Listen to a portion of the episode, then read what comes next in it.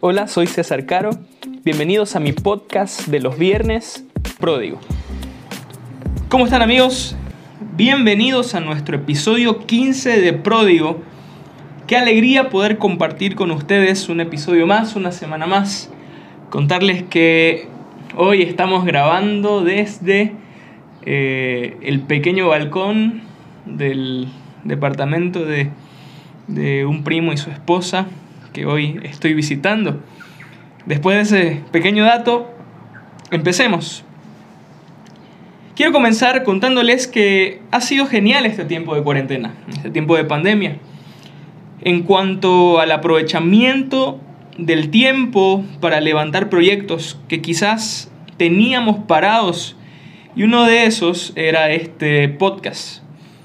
Pero, entre otras cosas, qué bueno fue verme reaprendiendo algunas ideas o conceptos que tenía. ¿No? Así como valorar un poco más el tiempo en familia.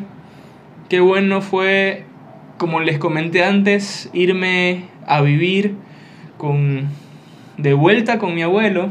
Qué bueno pasar tiempo con él. Qué bueno haber logrado visitar gente que amo mucho en este tiempo eh, como les digo, aquí pasando tiempo con, mi primo, su esposa. Eh, pude ver también a, una prima con su esposo este fin de semana. Qué bueno fue estar con ellos, verlos de tiempo.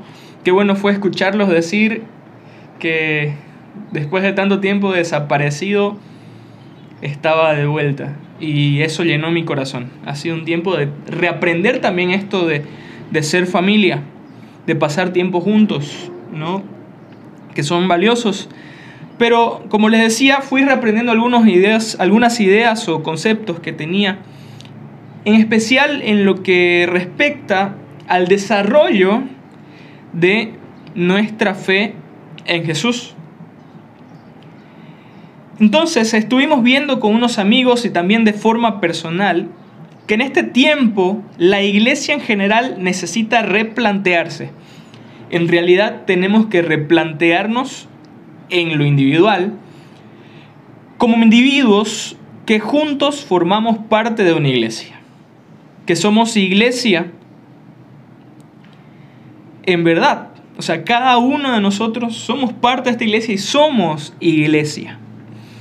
Entonces, vimos un aspecto importante que es el dejar de vivir guardando una realidad del supuesto, todo está bien. De una perfección algo ficticia. Y quizás comenzar a ser más vulnerables, más verdaderos y conscientes de nuestra condición de soy un pecador que es amado por Dios y que vive por la gracia de Jesús que nos perdona de toda maldad, de todo pecado. Entonces amigos, no importa qué tan pastores o líderes de un ministerio seamos, debemos tener clara la horizontalidad que debe haber dentro de la iglesia para darnos cuenta de que somos tan frágiles como el resto de las personas que hacen parte de nuestra congregación. En la porción de la palabra que les traigo hoy, vemos a un apóstol con el título de verdad, como es Pablo, mostrándose vulnerable en la segunda carta que escribe a la iglesia de Corinto. Entonces, sin más vueltas, leamos. Segunda de Corintios 12, del verso 1 al 10. Permítanme y se los leo. Dice así, Ciertamente no me conviene gloriarme, pero vendré a las visiones y a las revelaciones del Señor. Conozco a un hombre en Cristo que hace 14 años, si en el cuerpo, no lo sé, si fuera del cuerpo, no lo sé, Dios lo sabe, fue arrebatado hasta el tercer cielo. Y conozco al tal hombre, si en el cuerpo, fuera del cuerpo, no lo sé, Dios lo sabe, que fue arrebatado al paraíso, donde oyó palabras inefables que no le es dado al hombre expresar. De tal hombre me gloriaré, pero de mí mismo en nada me gloriaré, sino en mis debilidades. Sin embargo, si quisiera gloriarme, no sería insensato porque diría la verdad, pero lo dejo, para que nadie piense de mí más de lo que en mí ve u oye de mí. Para que la grandeza de las revelaciones no me exaltase desmedidamente, me fue dado un aguijón en mi carne, un mensaje de Satanás que me abofetee, para que no me enaltezca sobremanera. Respecto a lo cual, tres veces he rogado al Señor que lo quite de mí. Y me ha dicho, bástate mi gracia, porque mi poder se perfecciona en la debilidad. Por tanto, de buena gana me gloriaré, más bien en mis debilidades, para que repose sobre mí el poder de Cristo. Por lo cual, por amor a Cristo, me gozo en las debilidades, en afrentas, en necesidades, en persecuciones, en angustias, porque cuando soy débil, entonces soy fuerte. Qué bueno, qué bueno poder leer esta porción de las escrituras. Eh, un pequeño dato, les recuerdo una vez más, estamos grabando desde un balcón, así que vamos a escuchar algunos ruidos de la naturaleza citadina de Santa Cruz de la Sierra, ahí de fondo, así que no se extrañen. Y continuemos, qué bueno realmente escuchar a alguien con la importancia como la de Pablo, hablar de que pese a sus experiencias sobrenaturales y la labor que llevaba en el Evangelio, ese ser capaz de decir, soy débil, paso vergüenzas, tengo necesidad, soy perseguido, también tengo angustia, aflicción, dolor, tristeza, ansiedad o desánimo. Entre los versos 1 y 5, ustedes ahí pueden leerlo en casa, vemos que en el momento que dejamos de llevar una vida doble, ahí tendremos paz. Tenemos que dejar de llevar una vida de iglesia y otra en el día a día con la familia y en el trabajo. Vemos un Pablo que habla de él en tercera persona lleno de perfecciones, con una relación y acontecimientos sobrenaturales con Dios. Pero él cierra diciendo, de mí mismo en nada me gloriaré, sino en mis debilidades. Esto es mostrarse tal como eres. Amigos, no tiene por qué siempre estar todo bien. Pablo en el verso 6 dice que no estaría mal mostrar todas estas experiencias y características, pero que es mejor que nadie piense más de él de lo que lleva a la acción su fe, o como lo dice exactamente ahí, para que nadie piense más de lo que en mí ve, u oye de mí. Puro ejemplo, amigos, puro ejemplo. Una vida que sea atractiva, que dé gusto seguir a Jesús para las personas que no conocen de Él.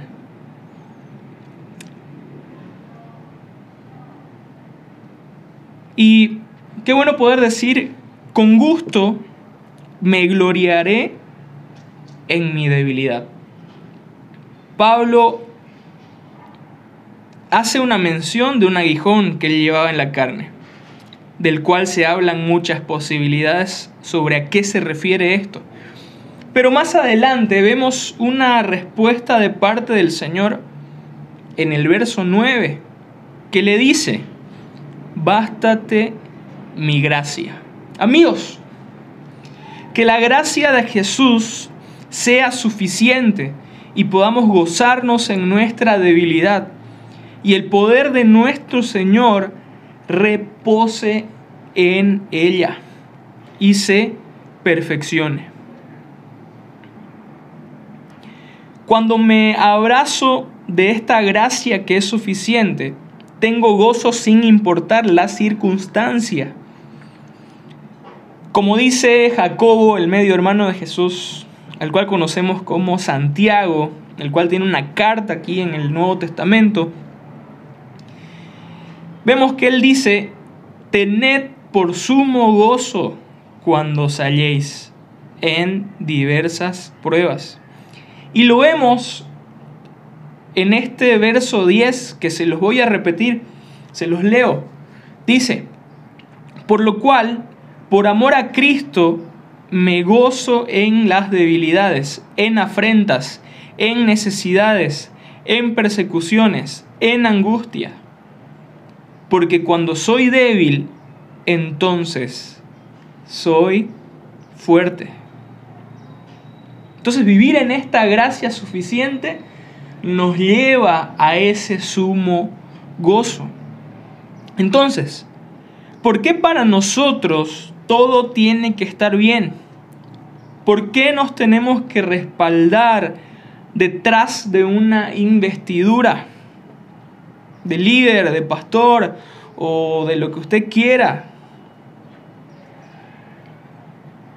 Saben amigos, hemos sido la mayoría formados en una cultura de iglesia donde la perfección debe predominar, donde no hay una claridad de que estamos caminando hacia la perfección que solo será completa cuando Cristo venga por su iglesia, donde no podemos ser recibidos tal como somos, donde para poder servir debemos acompañar una vida donde debemos o necesitamos maquillar nuestras debilidades.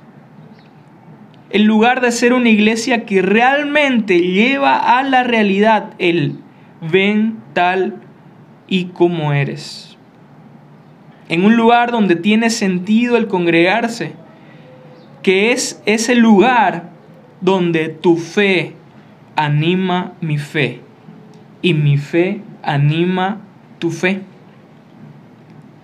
Al vernos pasar por diversas pruebas los unos a los otros y ver cómo pese a todos los problemas que nos rodean, podemos vivir en sumo gozo. Amigos, necesitamos comenzar a gloriarnos de nuestras debilidades. Para los que subimos a una plataforma a predicar, necesitamos, como dice un amigo, comenzar a desnudar el corazón. Y como alguna vez me lo dijo una persona que aprecio mucho y la amo con todo el corazón, que me ha hecho parte de su familia. Dejar de ser ese predicador profesional que ya sabe cómo armar un sermón, ya sabe cómo preparar una prédica, sabe toda la técnica, pero se olvida de lo más importante que es una relación con Dios. Una relación con Dios que al acercarte a Él, mientras más cerca estemos de Él, podemos ser más vulnerables. Podemos desnudar nuestro corazón delante de Él. Si aprendemos a desnudar nuestro corazón delante de Dios, podremos desnudar el corazón delante de la gente.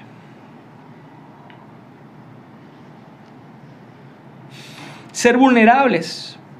Qué genial poder escuchar a alguien diciendo desde ese lugar, desde esa plataforma, cosas como, esta semana estuve cansado, hace un año sufría de depresión, un me he sentido triste estos días. O como alguna vez lo escuché, necesito un descanso. Esta semana me he sentido vacío. No sabía qué predicar. Qué importante la vulnerabilidad. A los que nos toca estar bajo la plataforma de igual manera, necesitamos ser capaces de ser reales, aceptarnos y aceptar a los otros tal como son y dejar que Dios a través de su Espíritu Santo transforme las vidas y los corazones. Mientras dentro de las iglesias comenzamos a abundar en gracia para con los otros. Creo que es tiempo de empezar a ser cristianos más sinceros y honestos, llevando un amor real y gracia sobre gracia para con los otros. Jesús nos amó con nuestra peor condición de pecadores y nos perdonó. Comencemos a perdonar más, a amar más, a tener misericordia de nuestro prójimo y también seamos vulnerables, para que así dejemos que el poder de Jesús nos perfeccione y por fin podamos dejar de lado esta expresión. Me hago el fuerte. Gracias por escuchar Pródigo. Si te gustó puedes suscribirte y para más información sobre el contenido nuevo puedes buscarme en Facebook, Instagram y Twitter como César Caro.